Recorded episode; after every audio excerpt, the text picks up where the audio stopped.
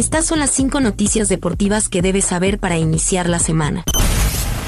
El piloto mexicano Sergio Checo Pérez llegó en tercer lugar en el Gran Premio de Las Vegas. Con esto hace historia en la Fórmula 1, al asegurar el subcampeonato de pilotos. Max Verstappen, su compañero en Red Bull, llegó en primera posición.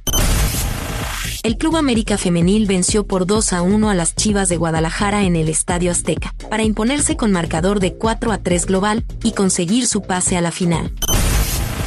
Novak Djokovic cerró la temporada convirtiéndose en el primer tenista en ganar el Masters ATP en siete ocasiones. Al derrotar este domingo al italiano Jannik Sinner en la final de Turín, Nolan supera el récord que compartía con el suizo Roger Federer, seis veces campeón.